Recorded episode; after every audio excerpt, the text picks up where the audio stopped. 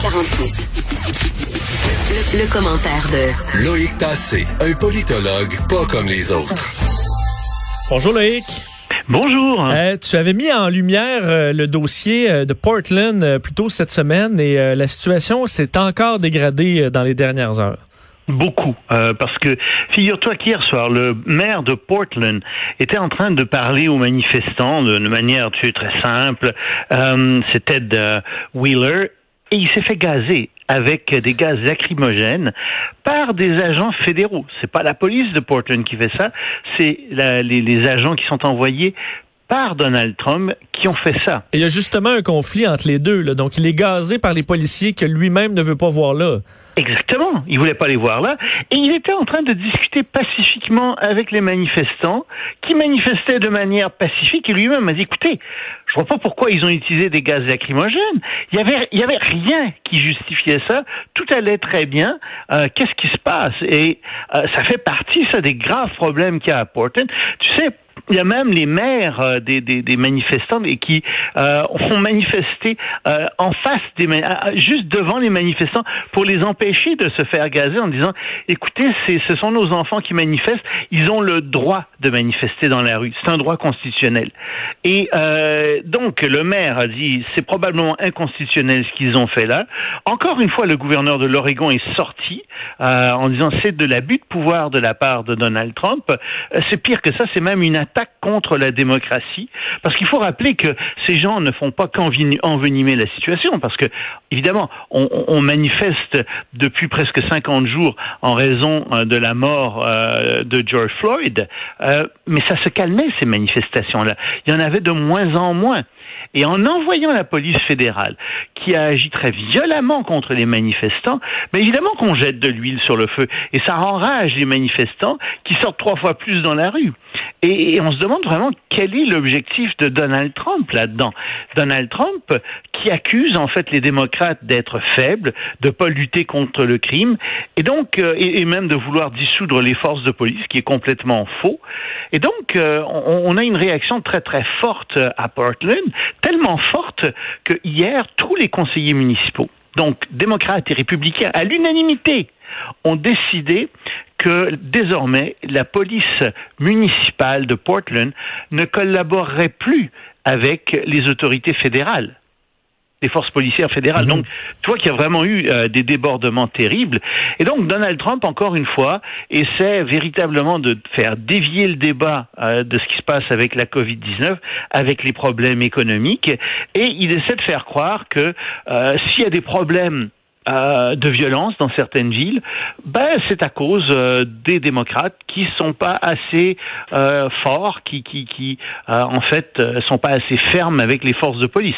Évidemment, il va pas parler du nombre extrêmement élevé d'armes qui est en circulation aux États-Unis, non, ni de la pauvreté, ni du racisme, euh, ni de l'inégalité sociale grandissante, ni des problèmes d'éducation, etc. Ça, non, non, ça, il n'en parlera jamais. Mais c'est la faute des démocrates.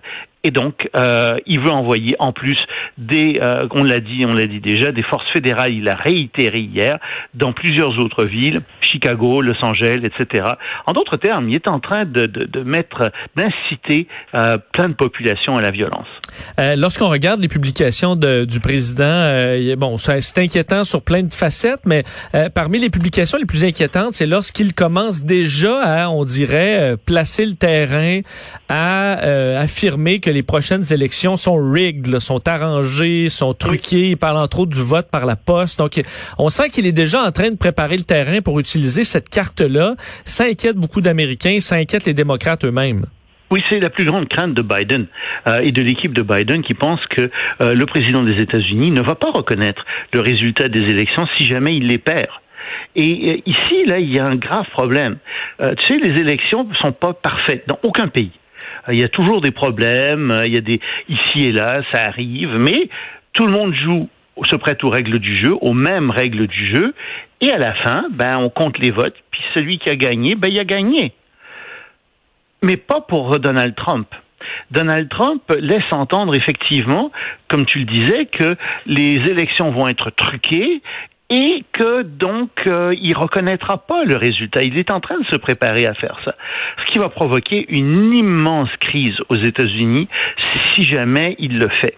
Et euh, c'est tellement, ça inquiète tellement euh, les, euh, les démocrates qui sont en train de former à travers tous les États clés, les 19 États clés de la prochaine élection en novembre, des avocats, pas, pas, des dizaines de milliers d'avocats, des dizaines de milliers de personnes qui vont être sur le terrain pour essayer de faire en sorte que les gens puissent avoir accès au bureau de vote. Parce qu'on craint qu'il y ait beaucoup d'intimidation et que les gens ne se rendent pas voter, ce qui favoriserait des républicains. Euh, on craint aussi que dans certains États qui sont tenus par euh, les républicains, les bulletins de vote ne soient pas envoyés aux gens qu'ils demandent, ne soient pas envoyés par la poste aux gens qu'ils demandent. Et ça aussi, ça va faire partie euh, de ce combat. Mais ce qui est certain, c'est que si jamais Trump perd les élections, et que donc il décide de porter ça en cours et puis de faire traîner tout ça pour rester président le plus longtemps possible, ben, tu peux être sûr que tu vas avoir de la désobéissance civile aux États-Unis et euh, il n'est pas certain que l'armée obéisse à Donald Trump non plus. Mais c'est ça, mais est-ce qu'on peut euh, éviter tout ça dans la mesure où républicains et démocrates, là, il y a quand même des systèmes qui fonctionnent? Est-ce qu'on peut pas s'entendre entre les deux partis d'avance sur toutes les règles du début à la fin concernant euh, les élections, puis qu'ensuite, dans la mesure où tu as approuvé le système, c'est difficile de, de, de, cracher dessus par après? Oui, mais non. Oui, mais non. OK, je t'écoute. Dans les faits, ce qui est arrivé, historiquement, ce qui arrive de plus en plus, c'est que les républicains trichent. Euh, et, et, je le dis pas de manière partisane. Là. Euh, je parle, euh, je parle du gerrymandering. Euh, c'est eux qui font quelque chose comme 90% du découpage extrême des comtés pour pouvoir conserver des comtés puis pouvoir gagner. C'est eux qui font ça. C'est eux qui empêchent aussi des gens d'aller voter en essayant de, de littéralement euh, d'avoir des, des, règles extrêmement strictes euh, sur l'emploi, sur le, en fait qui, qui favorisent les gens euh, qui sont de la classe moyenne qui sont assez riches euh, pour aller voter plutôt que les gens qui sont pauvres. Or, les gens pauvres votent beaucoup pour les démocrates. Et, ça se fait depuis longtemps, ça se fait depuis 1980, les, années 80, ce genre de, de petits jeux-là, et même avant. Le problème des, républicains, c'est que la composition sociale est en train de changer aux États-Unis. Euh, il y a de plus en plus d'électeurs qui appartiennent à des minorités. Euh, et on parle ici de minorités noires, de minorités hispaniques, de minorités asiatiques. Euh, les gens sont aussi de plus en plus éduqués aux États-Unis.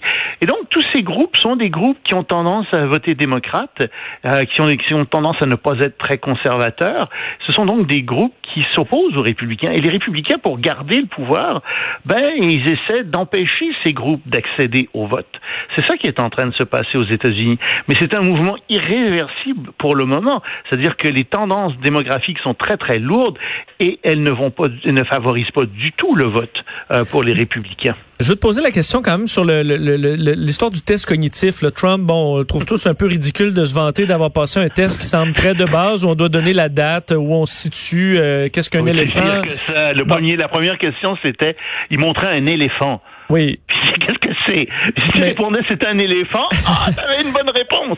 Là, Trump a dit, oui, mais vous savez, c'est plus compliqué que ça, ce test. Oui. À la fin, les questions sont plus difficiles. Et, et euh, le journaliste, effectivement, lui a dit, oui, effectivement, je l'ai passé, ce test. Euh, les, parmi les dernières questions les plus difficiles, vous avez comme question, par exemple, 100 moins 7 égale combien? 93, oui. Monsieur le Président. Est-ce que vous trouvez que c'est très difficile? Mais ben, est-ce que parce que euh, reste, est-ce qu'il y a une stratégie derrière ça?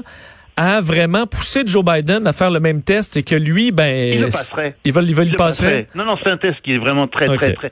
Écoute, là, je pense que Joe Biden euh, le passerait ce test-là, euh, même s'il y a des moments, comme je t'ai déjà dit, où il est mêlé des fois, mais pas, pas à ce point-là. Euh, c'est clair, c'est clair. Okay. Mais tu sais, euh, les gens vont, comme dans n'importe quelle élection, à un moment donné, dans n'importe quelle élection, à un moment donné, les gens votent contre.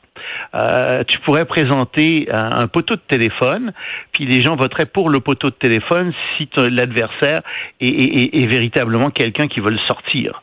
Euh, et c'est ça qui est en train de se passer aux États-Unis, c'est que les gens qui changent de partis d'une élection à l'autre commencent à être profondément écœurés par Trump. C'est un vote pour ou contre Trump, ça s'arrête là. Ça va être un vote contre Trump. C'est ça qui va arriver, peu importe qui se présente contre lui. Loïc, une histoire particulière au consulat chinois, un chercheur fugitif qui se cacherait. Oui, et en fait, c'est une chercheuse, c'est Madame Joan Tang, euh, qui, semble-t-il, euh, avait été interrogée. C'est une chercheuse en biologie euh, à l'Université de Californie. Elle a été interrogée par euh, les, les, les, services de renseignement américains. Et en fait, elle a caché qu'elle a travaillé pour l'armée euh, des l'armée chinoise et on a retrouvé dans des documents des photos d'elle, etc., des documents qui étaient très compromettants, qui montraient que oui, elle avait travaillé pour l'armée chinoise. Alors, ça s'est passé cette interview euh, le, le 20 juin 2020. Et donc, euh, Madame Tang a senti la soupe chaude et elle a décidé, figure-toi, d'aller se réfugier au consulat euh, de Chine à San Francisco. Et elle s'y trouve depuis, et les autorités disent, mais écoutez, là, les autorités américaines disent mais vous êtes en train de, de, de garder un fugitif entre vos murs. Euh, c'est cette personne-là, on, on, on, veut l'avoir. C'est quelqu'un, pense-t-on, qui a harcelé et qui a tenté de faire travailler des chercheurs d'origine chinoise, euh, qui des chercheurs aux États-Unis, j'entends, euh, pour le gouvernement chinois. C'est ça qu'elle faisait, euh, semble-t-il, Madame Tang. Mais remarque bien que tout ça fait partie de la vaste campagne que les États-Unis ont entrepris pour discréditer la Chine. Je dis pas que les Chinois faisaient pas ça. Là. Euh, je pense que oui, ils le faisaient. Mais regarde bien la, la grande campagne qu'il y a au niveau international en ce moment pour discréditer la Chine. Euh, c'est quelque chose d'assez remarquable. Euh, il nous reste après une minute, Loïc. Euh, tu as une destination pour nous qui offre un dédommagement si on attrape la COVID? Oui, oui, oui, oui, oui. Si tu sais pas où passer tes vacances, si les gens savent pas, ils peuvent aller en Ouzbékistan. Alors en Ouzbékistan, oui, oui, le, le régime là-bas, c'est un régime un peu autoritaire, même très autoritaire, mais est tellement sûr, n'est-ce pas, de, de, de euh, ses précautions sanitaires contre la Covid-19 euh, qu'il offre 3000 dollars US à toute personne qui attraperait euh, étrangère, qui attraperait le Covid-19 en visitant l'Ouzbékistan. Alors euh, ils disent, ils sont donc, ils sont donc très très fiers de leur coup. Évidemment, ça s'adresse en ce moment aux gens qui proviennent de Chine, du Japon d'Israël, de Corée du Sud. Euh, si tu viens d'Europe ou du Canada, tu vas, être placé pendant 14 jours en quarantaine, mais bon, pour les autres, ça pose pas de problème. Le seul problème, c'est que quand on regarde les chiffres réels de, euh, la COVID-19 en Ouzbékistan, ce que j'ai été voir ce matin, ben on s'aperçoit que ça va pas bien. En fait, euh, ils sont en pleine progression, ces chiffres. c'est 500 nouveaux cas par jour en ce moment, sur une population de 30 millions d'habitants, mais tout de même, et, et, et, ça augmente. La courbe est vraiment pas belle. Je te dirais, euh, c'est payé bien cher, euh, 3000 hmm. dollars si vous attrapez le COVID, la COVID-19, parce que il semble que l'épidémie est en train véritablement de, de, de gagner de la vitesse euh, en Ouzbékistan. Donc moi, je ne céderai pas à cette, cette promesse. On ira une autre fois, euh, le, Oui. Merci beaucoup, Loïc. On se reparle demain. Salut, à demain. Salut.